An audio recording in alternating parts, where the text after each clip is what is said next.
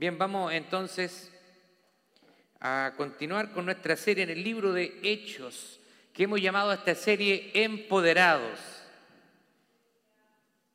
La palabra del Señor dice, y recibiréis poder cuando haya venido sobre ustedes el Espíritu Santo. Así que el Señor nos ha dado un poder para testificar. Vamos a ponernos de pie y vamos a leer los primeros tres versículos del capítulo 4 y el resto vamos a ir tratándolo durante el sermón. Así que póngase de pie, por favor, conmigo. El sermón del día de hoy se titula Comienza el rechazo y la persecución. Comienza el rechazo y la persecución. Vamos a darle lectura entonces, Hechos capítulo 4, versos 1 al 3. Dice así la palabra del Señor en el nombre de nuestro Señor Jesucristo y bajo la bendición del Padre, Hijo y Espíritu Santo. Hablando ellos al pueblo, vinieron sobre ellos los sacerdotes con el jefe de la guardia del templo y los saduceos, resentidos de que enseñasen al pueblo y anunciasen en Jesús la resurrección entre los muertos. Y les echaron mano y los pusieron en la cárcel hasta el día siguiente, porque ya era tarde. Amén. Tome asiento, por favor. Antes de entrar de lleno a este pasaje de la Escritura, me gustaría primero comenzar haciéndoles una pregunta. Usted sabe que me gusta hacer preguntas para hacernos un poquito pensar. Y la pregunta es, ¿cuál es su respuesta? ¿Cuál es su actitud cuando enfrenta situaciones difíciles? ¿Cuál es su actitud cuando la adversidad viene a su vida? ¿Cómo responde usted? ¿Cómo nos comportamos nosotros cuando las cosas se ponen cuesta arriba, como se dice, cuando se ponen difíciles? ¿Cuál es su respuesta? Ahora, tenemos que saber que en medio del dolor y en medio del sufrimiento es cuando más aprendemos acerca de Dios. Eso es naturaleza humana. Generalmente cuando todo va bien, no, no nos acercamos mucho al Señor a veces. Pero cuando las cosas se ponen cuesta arriba, nos empezamos a acordar del Señor. Así que en medio del sufrimiento y del dolor es cuando más aprendemos y donde vemos la mano de Dios a nuestro favor, a pesar de cualquier dificultad. Ahora, sin embargo, nosotros debemos mantenernos firmes, sin temor si usted le ha entregado su vida al Señor, entonces no hay nada de qué temer. Ahora, en este capítulo 4 vamos a estar cubriendo los versículos 1 al 22. Y si lo pudiéramos dividir en perícopas o en porciones, podríamos decir que del versículo 1 al 4, Pedro y Juan son aprisionados, son puestos en prisión. Después del versículo 5 al 14, los apóstoles dan sus argumentos y testifican valientemente de Cristo. Y de los versículos 15 al 22, Pedro y Juan se niegan a ser silenciados. Vamos al versículo 1 al 3 que acabamos de leer. Dice que hablando ellos al pueblo, vinieron sobre ellos los sacerdotes con el jefe de la guardia del templo y los saduceos. Estaban resentidos de que enseñasen al pueblo y anunciasen en Jesús la resurrección de entre los muertos. Y les echaron mano y los pusieron en la cárcel hasta el día siguiente porque ya era tarde. Ahora nosotros acá vemos la respuesta que reciben Pedro y Juan después de ser usados por Dios. En el capítulo 3, si nosotros vamos al capítulo anterior, Pedro y Juan habían sanado a un hombre cojo de nacimiento que se ponía cada día en la puerta de la hermosa en el templo a pedir limosna porque era cojo de nacimiento, era un lisiado de nacimiento. Y Pedro, bajo la unción y el poder del Espíritu Santo, había predicado un sermón también anunciando a Cristo. Así que ellos habían sanado por el poder de Cristo a este, a este cojo y además estaban predicando de Cristo. Así que eso hace que los religiosos comiencen, se comienzan a sentir nerviosos, están preocupados de lo que está sucediendo. Ahora, notemos una palabra, importante, en el versículo 2. Dice, estaban resentidos, estaban resentidos de que enseñaran al pueblo. estaban con resentimiento. Ahora, así que aunque nosotros prediquemos la verdad, habrá gente que se va a enojar con nosotros. Es una realidad que nosotros tenemos que estar conscientes, porque el mensaje de la Biblia remece o sacude los fundamentos de sus creencias. Ahora, las cuales no están dispuestos a ceder o a hacer a un lado. No quieren abandonar su religiosidad. Estos hombres son personas religiosas, aparentan servir a Dios, pero son hombres amadores de sí mismos y son hipócritas. Acá en el, Sanedrín, para que usted me entienda, eran los hombres que gobernaban al pueblo de Israel. Estaban a cargo del templo. Se había formado toda una mafia alrededor de Caifás, Anías y todos los sacerdotes que estaban en ese tiempo. Había una mafia. Ellos tenían poder sobre el pueblo. Y también ejercían un poder político en conjunto con Roma. Se allegaban a la gente de alta clase, a, los ricos del pueblo. Así que ellos tenían poder sobre el pueblo para influenciarles, para tomar decisiones. Ahora, esto lamentablemente sigue corriendo el día de hoy. La gente tiene necesidad de Dios, pero quieren escuchar al Dios que han creado en sus mentes. No, la gente habla de Dios. Usted ve hasta los cantantes de música urbana, ellos hablan de Dios. Pero ¿de qué Dios están hablando? ¿Será el Dios de la Biblia o el Dios que han creado en sus mentes? Y estas personas quieren escuchar o quieren seguir al Dios que han creado en sus mentes, pero que no corresponde al Dios de la Biblia. Porque las personas no están dispuestas a dejar sus pecados y a seguir al Dios de la Biblia. El Dios de la Biblia se hace demasiado exigente cuando tú quieres andar en la carne, cuando tú quieres, tú quieres andar en pos a tus sentimientos. Se vuelve difícil seguir a un Dios cuando tú quieres seguir gozando esta vida en el pecado.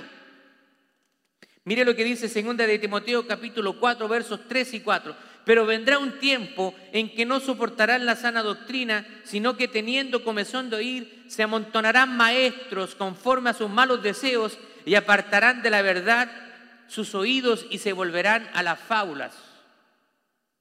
¿Qué quiere decir esto? Que en este tiempo se levantan maestros que predican lo que la gente quiere escuchar. Y cuando alguien predica la verdad, a la gente se le hace incómodo, porque la palabra de Dios nos confronta en nuestro pecado.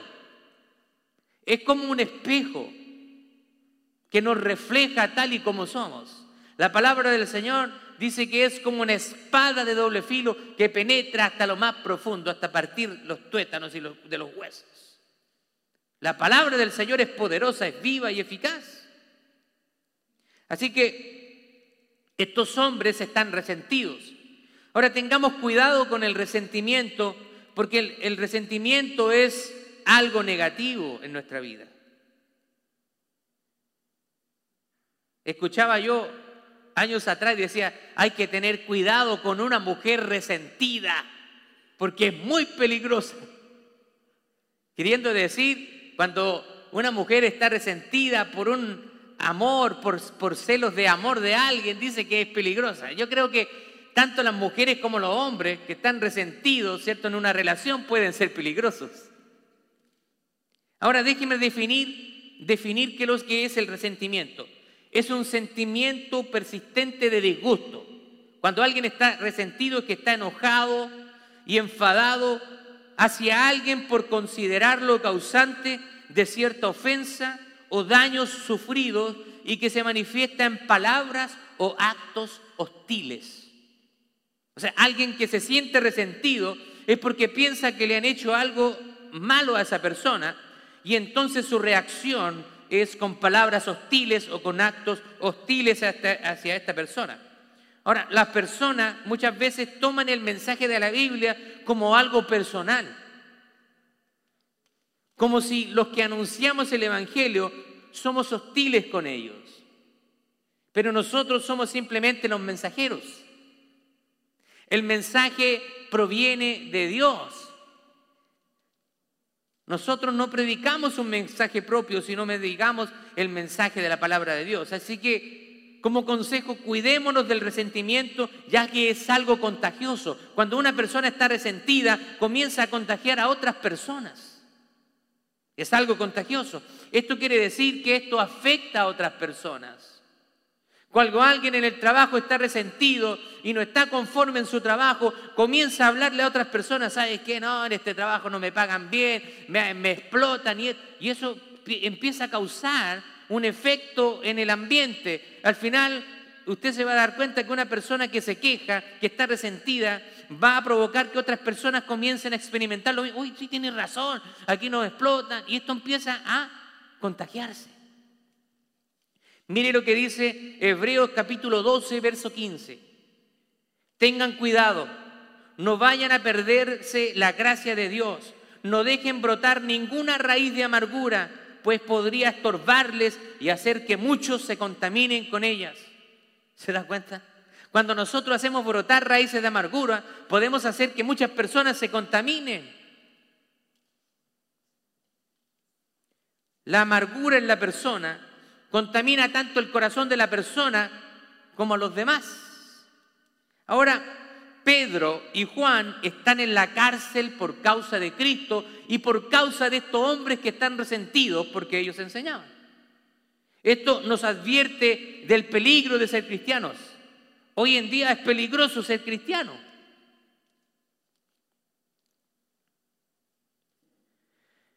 Nosotros estaremos expuestos frente a personas y estaremos expuestos frente a las aflicciones de este mundo. Usted puede estar haciendo las cosas bien y hay gente que se va a levantar contra usted. De hecho, cuando usted cede a las corrientes de este mundo, va a ser aceptado por la mayoría. Eso se lo garantizo. Mire lo que dice Juan capítulo 16, verso 33 dice, y estas cosas les he hablado para que en mí tengan paz. En el mundo tendrán aflicción, pero confíen, yo he vencido al mundo. Así que el Señor nos, nos advierte, no nos promete una vida sin problemas. Si alguien te promete una vida sin problemas, un predicador te dice que Jesús va a solucionar todos tus problemas, que nunca más vas a enfrentar dificultades. Eso es un falso evangelio. Porque el Señor nos dice, en el mundo ustedes van a tener aflicción, van a haber momentos difíciles donde nosotros vamos a pasar circunstancias difíciles de enfrentar. Vamos a llorar, vamos a experimentar diferentes sentimientos en nuestra vida, diferentes situaciones. Jesús nos advierte de la persecución por causa de anunciar su nombre. Jesús nos está diciendo, si ustedes anuncian mi nombre, los van a perseguir. Mire lo que dice Mateo capítulo 5, versos 11 y 12. Bienaventurados serán ustedes por causa, cuando por causa, por mi causa, los insulten y los persigan.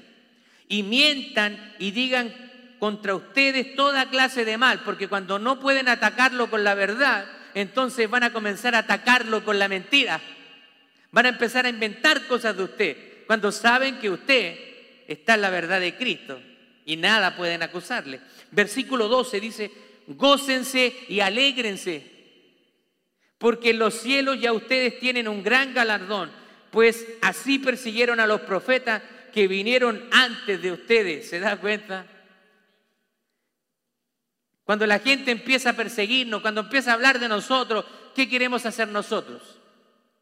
¿Cuál es la, naturaleza humana que, despierta en nosotros?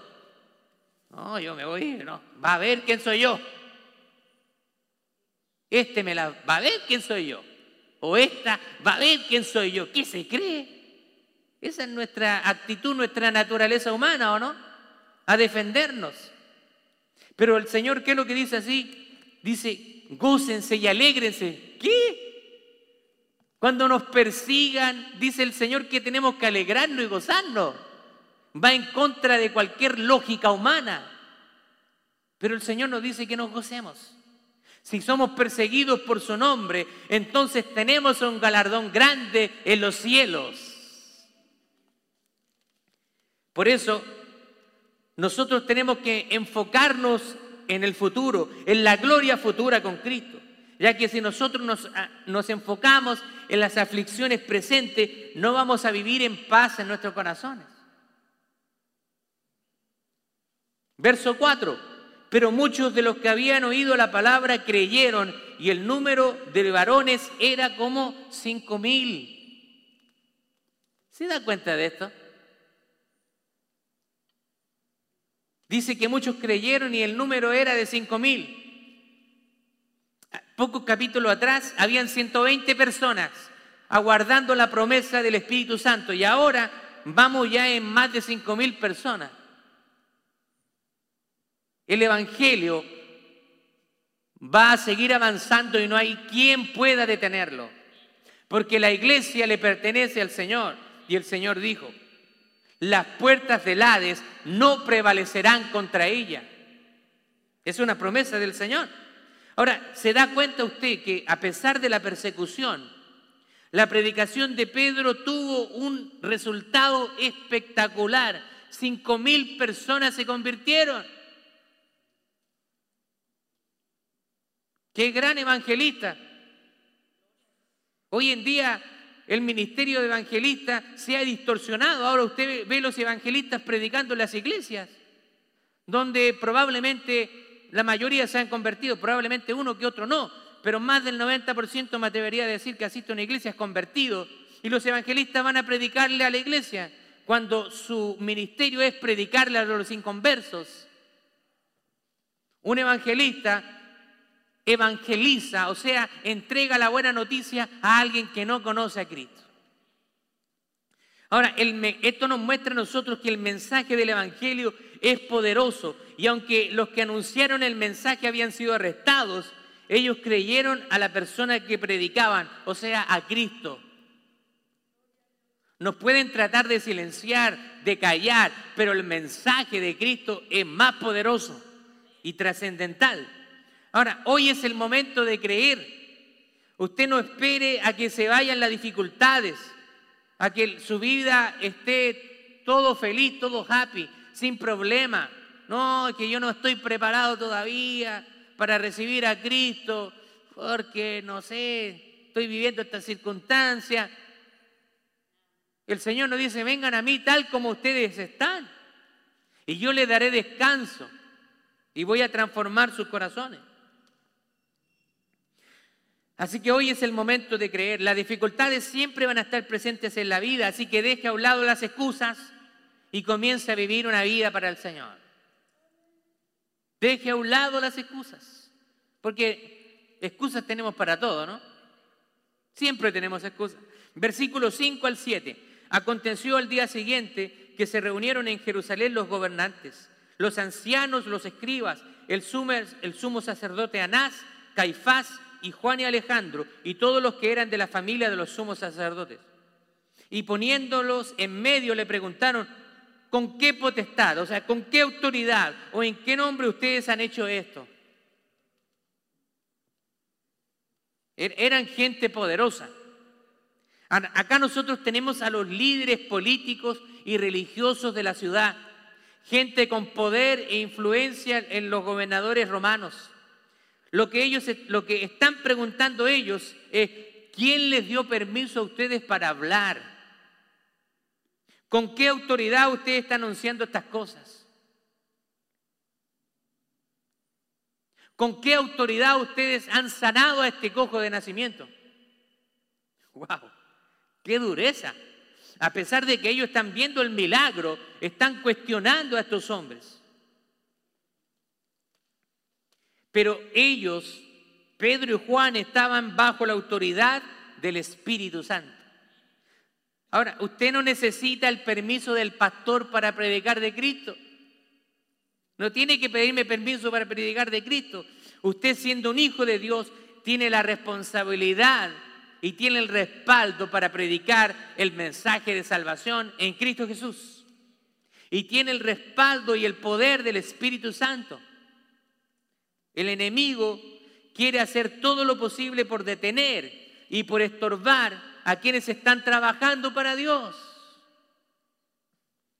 El diablo el diablo no está preocupado por la gente que está inactiva, por la gente que no está haciendo nada para el rey. Eso no le interesa. La gente que está sentada, sino que él está atento a la gente que está avanzando, a la gente que está sirviendo a Dios. A esas personas el diablo quiere detener. Vamos a ver la defensa de Pedro. Después de que estos hombres lo interrogan, ahora Pedro va a argumentar su defensa. Versículo 8 dice, entonces Pedro, lleno del Espíritu Santo, les dijo, gobernantes del pueblo y ancianos de Israel. ¿Se da cuenta que Pedro está hablando lleno del Espíritu Santo? Cuando nosotros enfrentamos la opresión, Dios nos va a dar las fuerzas para enfrentarla y también va a poner palabras en nuestra boca y palabras llenas de unción, llenas de poder, no evite los desafíos, sino tome los riesgos de hablar en el nombre del Señor. Versículo 9, puesto que hoy se nos interroga acerca del beneficio hecho a un hombre enfermo, de qué manera éste haya sido sanado.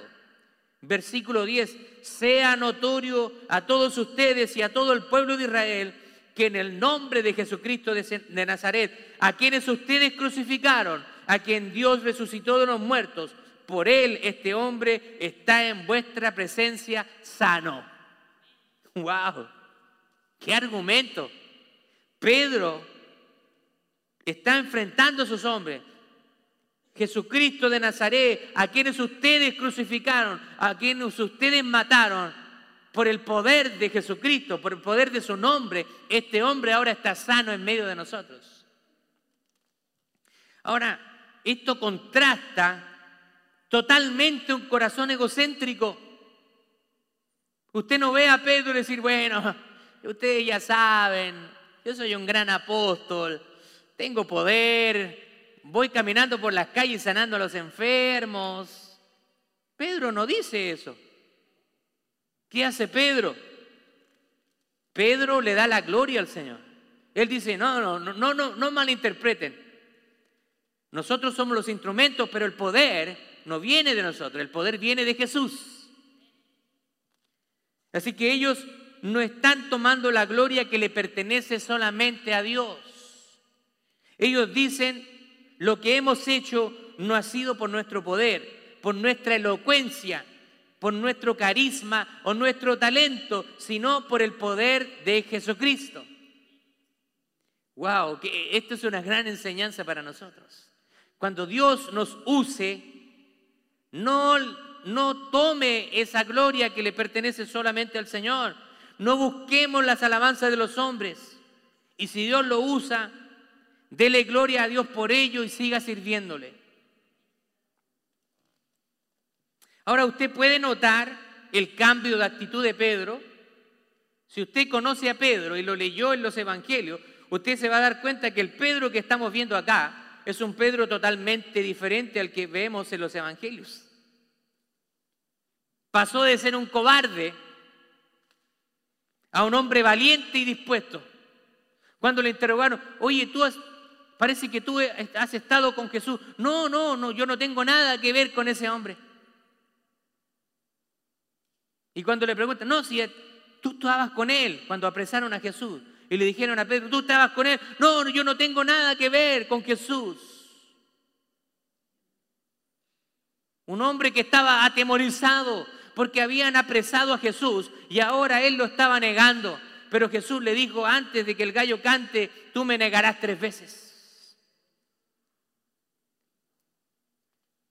Pero ¿sabe qué? Cuando Dios transforma nuestros corazones, Nos lleva de ser cobardes a ser hombres valientes, de mujeres temerosas a mujeres también valientes y poderosas en el Señor.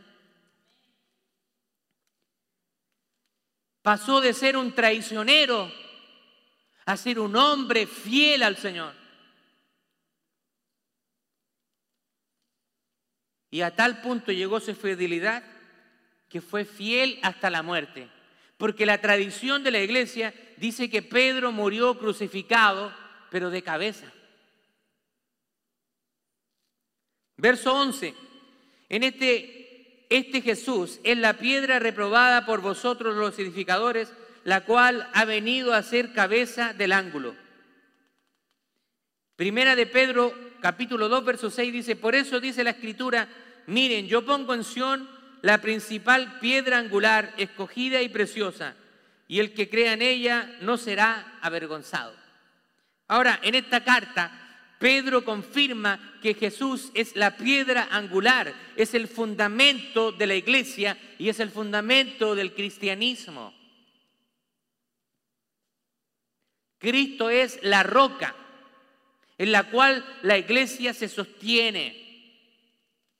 Verso 12, y en ningún otro hay salvación, porque no hay otro nombre bajo el cielo dado a los hombres en que podamos ser salvos. Y aquí confirmamos en que solamente a través de Cristo nosotros podemos ser salvos. La salvación es solamente a través de la persona de Jesús, solamente a través de Él y solo por Cristo. No existen varias maneras de ser salvos. La única manera es poner la fe y confianza en Jesús y recibir la gracia de Dios. Pero muchas veces nos han enseñado que la salvación es Jesús más algo más. Jesús y algo más no da la salvación. Pero pastor, ¿cómo va a ser tan fácil? ¿Solamente creer? O yo tengo que hacer algo también. Usted no tiene que hacer nada, usted no puede hacer nada. Nosotros no somos capaces de cumplir la ley. Por eso vino Cristo a morir por nosotros. Y Cristo cumplió la ley. Y ya la ley, nosotros no estamos bajo la maldición de la ley sino que a raíz de que Cristo pagó el precio, ahora nosotros somos justificados a través de la persona de Jesús. Pero nosotros se nos han enseñado que hay que creer, pero también hacer algo más, o sea, obras. Tengo que hacer cosas para que ganarme el beneficio del Señor, para, para ganarme su favor. La palabra de Dios dice que la salvación solamente es a través de la justificación en el sacrificio de Cristo. Si usted piensa que usted puede aportar algo a su salvación,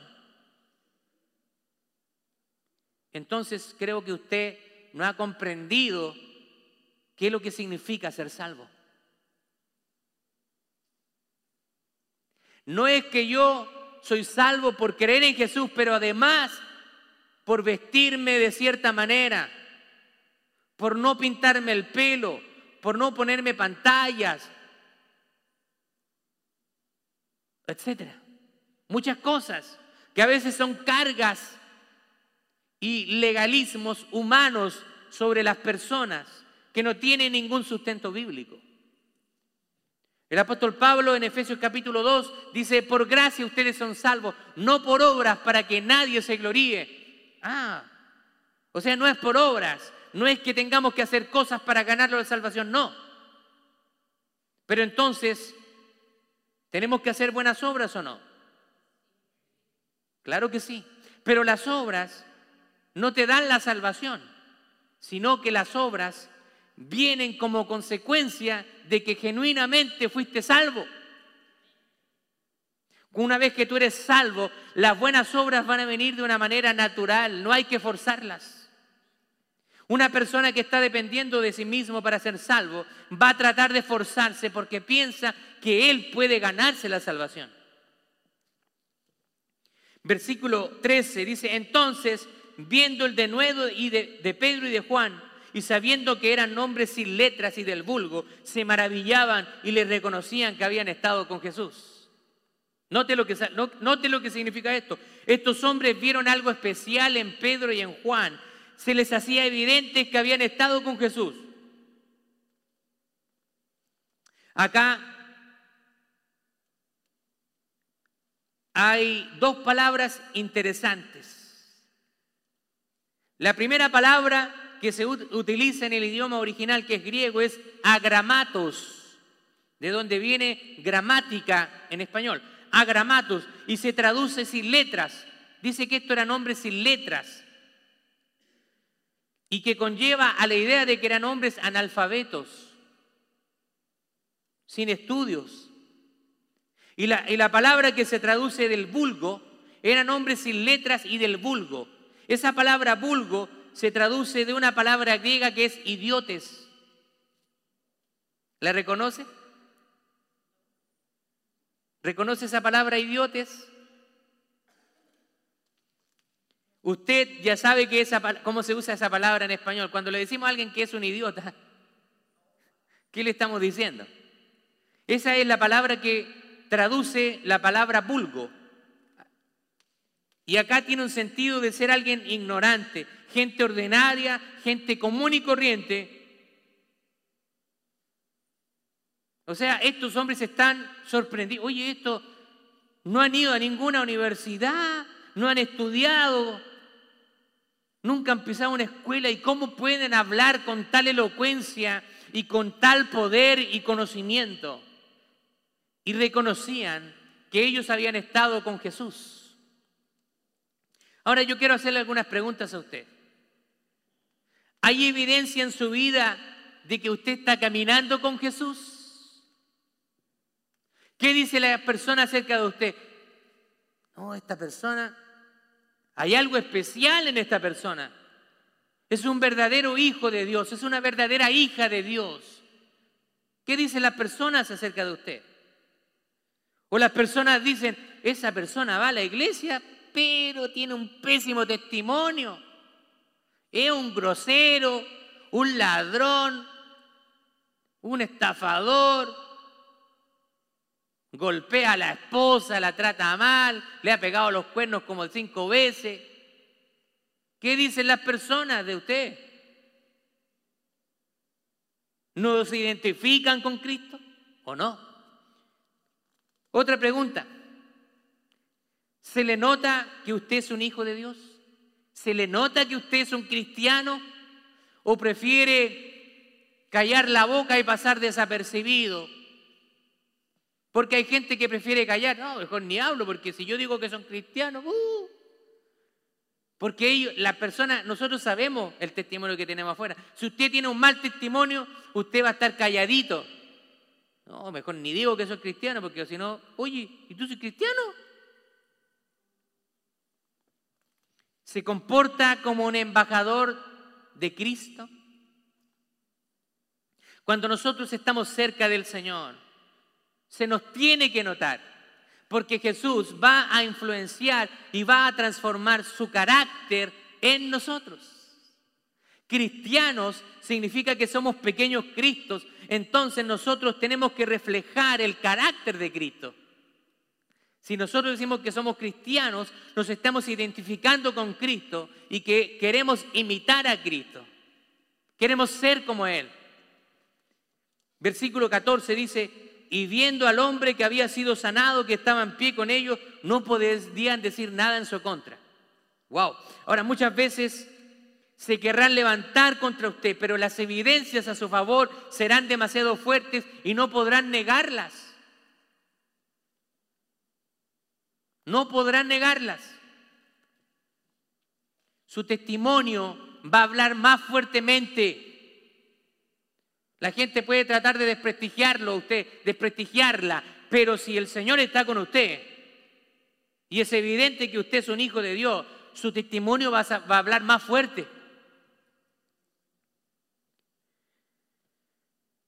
No hay argumento que pueda refutar el milagro de su vida Quizás antes usted era un borracho, era un drogadicto, era un, eh, mujeriego, no sé cómo se dice a la inversa. Quizás era una mujer de poca reputación, pero ahora usted es un hombre y una mujer libre en el Señor. Y el Señor ha hecho de usted una nueva criatura. ¿Hay milagros que se evidencian en su vida? Claro que sí. Hay milagros.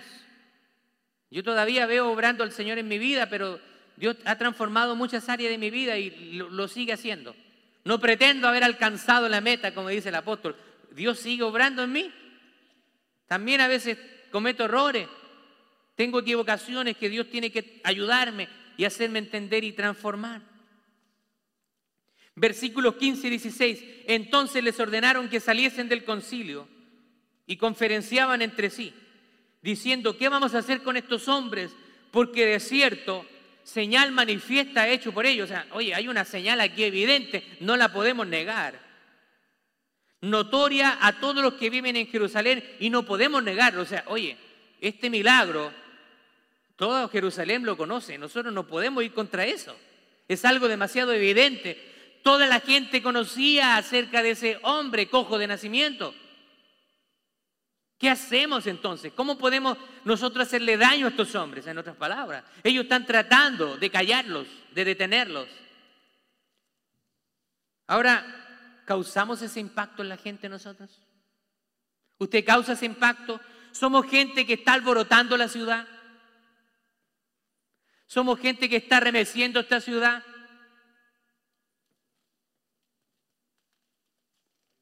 Estos hombres se están preguntando qué harán con Pedro y con Juan porque están trastornando la ciudad, están desparramando el nombre de Cristo por toda la ciudad y por todos los alrededores. Lucas capítulo 21 versos 14 y 15 dice así, proponed en vuestros corazones no pensar antes como habéis de responder en vuestra defensa, porque yo les daré palabra y sabiduría, la cual no podrán resistir ni contradecir los que se opongan. No hay argumento que se levante cuando usted está predicando la palabra de Dios. No hay ningún argumento que se levante en contra de usted, porque usted tiene el respaldo del cielo. Versos 17 y 18. Sin embargo, dice, para que no se divulgue más entre el pueblo, amenacémosle. Están planeando, mire estos hombres malvados. Vamos a amenazarles para que no hablen de aquí en adelante a hombre alguno en este nombre, o sea, que no hablen de Jesús. Versículo 18. Y llamándolos, les intimaron en que en ninguna manera hablasen ni enseñasen en el nombre de Jesús. Wow. ¿Se da cuenta que los amenazaron? Ellos creían que de esta manera ellos iban a desistir de seguir hablando en el nombre de Jesús. Ahora, usted se da cuenta que ya en ese tiempo trataron de callar a los cristianos. Hoy en día lo siguen haciendo. Están levantando leyes en contra de los principios bíblicos, tratando de callar al pueblo de Dios. Versos 19 y 20. Mas Pedro y Juan respondieron, juzguen ustedes si es justo delante de Dios obedecer a Dios antes, obedecer a los hombres antes que a Dios. Porque no podemos dejar de decir lo que hemos visto y oído. Si a usted le dicen que no hable más de Jesús, ¿va a hacer caso o va a seguir hablando de Jesús? En otras palabras, Pedro y Juan están diciendo, no les vamos a obedecer a ustedes. Vamos a continuar hablando de Cristo, aunque salgan leyes que traten de callarnos, aunque salgan leyes que apoyen el matrimonio homosexual, aunque salgan leyes que pueden cambiarse la identidad de género, no nos vamos a callar. Es necesario obedecer a Dios antes que a los hombres. Así que siga predicando sin importar las consecuencias. Si tiene el respaldo de Dios, no hay quien pueda contra usted.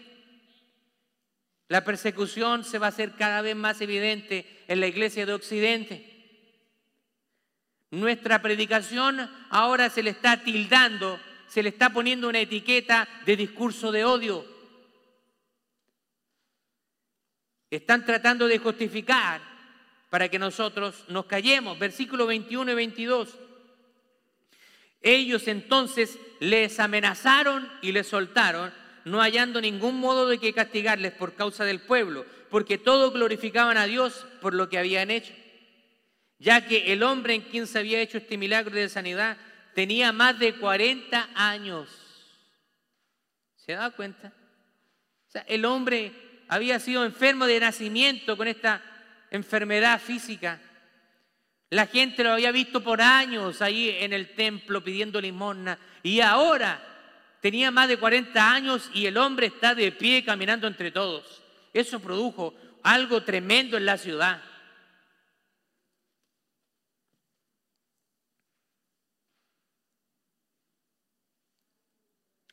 El milagro era demasiado evidente.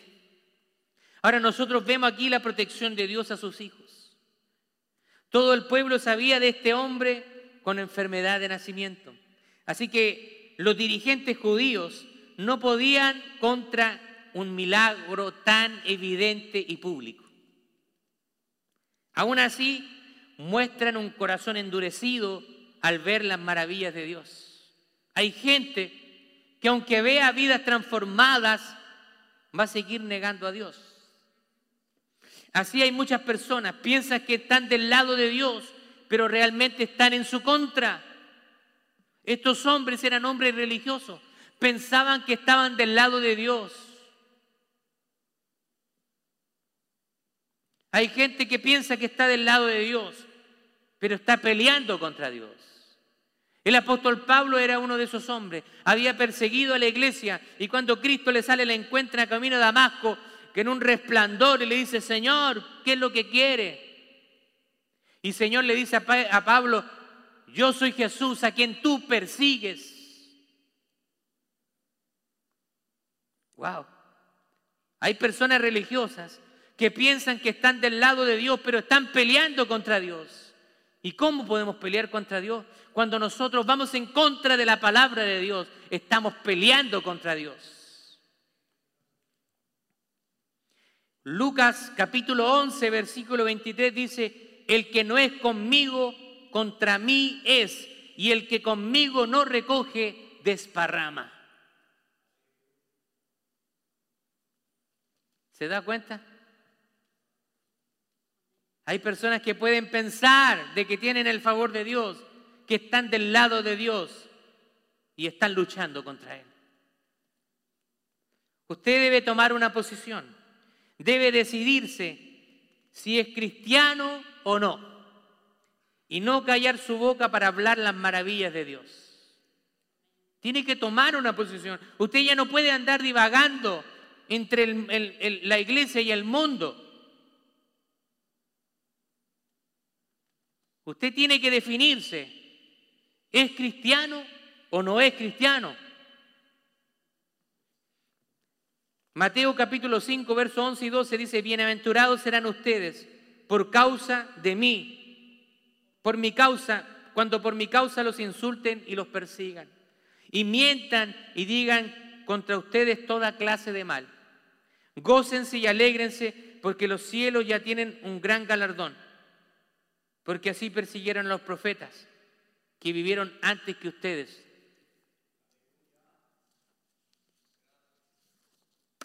Israel, cuando los profetas se levantaban para anunciar el pecado y la palabra de Dios, no querían escucharlos. Y los mataron, mataron a muchos profetas. Los reyes no querían escuchar que les corrigieran de sus pecados. Hoy en día también hay gente así, gente que va, va a ser confrontada con la palabra de Dios y no va a querer obedecer a Dios, va a arrancar de Dios. Pero que nosotros podamos tener un corazón humilde, un corazón moldeable por el Señor. Que cuando el Señor nos corrija a través de su palabra, podamos decir, perdóname Señor ayúdame. No justifiquemos nuestro pecado. No justifiquemos nuestras faltas. Seamos humildes y enseñables para ser corregidos por el Señor. Ya para concluir, tengo cuatro cosas que compartir con ustedes para concluir. Primero, usted no debe tener temor de la hostilidad del mundo. El mundo muchas veces va a serle hostil. Se va a levantar en contra de usted, pero no tenga miedo. Porque más grande es el que está en usted que el que está en el mundo. Segundo, no le tema las circunstancias, cualquiera que sean estas. No tenga temor. Si Cristo está con usted, lo va a sacar victorioso. Tercero, no le tema a sus limitaciones. Dios lo va a capacitar, así como a Pedro, un hombre del vulgo, un hombre común y corriente, sin letras, sin estudio. Dios lo capacitó. Si usted no sabe hablar, Dios le va a dar palabras. Y cuarto, el poder de Dios en su vida será la evidencia más contundente para los que se levanten en contra de usted. Mucha gente va a querer levantarse contra usted, pero si usted está a cuentas con el Señor, no están peleando contra usted, sino están peleando contra Dios mismo. Nosotros vamos a ver en los capítulos posteriores que hay un hombre que se levantó de este Sanedrín y les dijo, ¿se acuerdan cuando se levantaron unos hombres y fueron seguidos por muchos, pero luego lo mataron y ese grupo desapareció?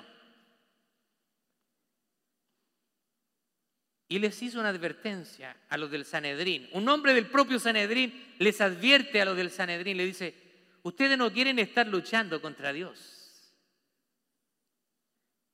Si esto no es de Dios, en algún momento se va a terminar. Pero si esto es de Dios, ustedes no quieren estar luchando contra Dios.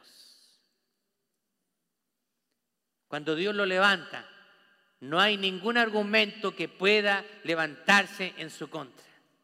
Porque Dios está con usted y está con cada uno de nosotros. Amén. Póngase de pie. Vamos a orar al Señor.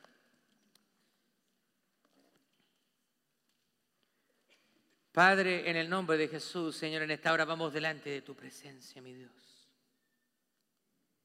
Señor, qué gran ejemplo lo de estos hombres, Señor. Que a pesar de que habían sido apresados, Señor, muchas veces azotados, ellos no callaron, porque sabían el galardón que les esperaba después de esta vida. Señor, que de esta misma manera nosotros podamos ser hombres y mujeres valientes, que no tengamos temor de hablar de ti en ningún lugar. Danos las palabras, Señor. Danos el coraje y la valentía de anunciar, Señor amado, acerca de la salvación que solamente es en Cristo Jesús. Señor, aquellos que se levanten en contra de nosotros, los ponemos en sus manos. Usted encárguese, Señor. Usted dice, mía es la venganza, yo pelearé. Nosotros no tenemos que defendernos a nosotros mismos, porque usted es el que nos defiende y el que se levanta como poderoso gigante para bendecir a sus hijos y para respaldar a aquellos que están haciendo la obra del ministerio, Señor. Padre, en el nombre de Jesús, te pedimos, Señor, que nos bendigas y nos des la valentía que tuvieron estos hombres, Señor. Nos des, Señor amado, ese coraje, esa disposición, esa determinación, que no hay nada que nos va a detener, porque tú estás con nosotros y tú prometiste que lo estarías hasta el fin del mundo. Gracias Señor. En el nombre de Jesús. Amén y amén.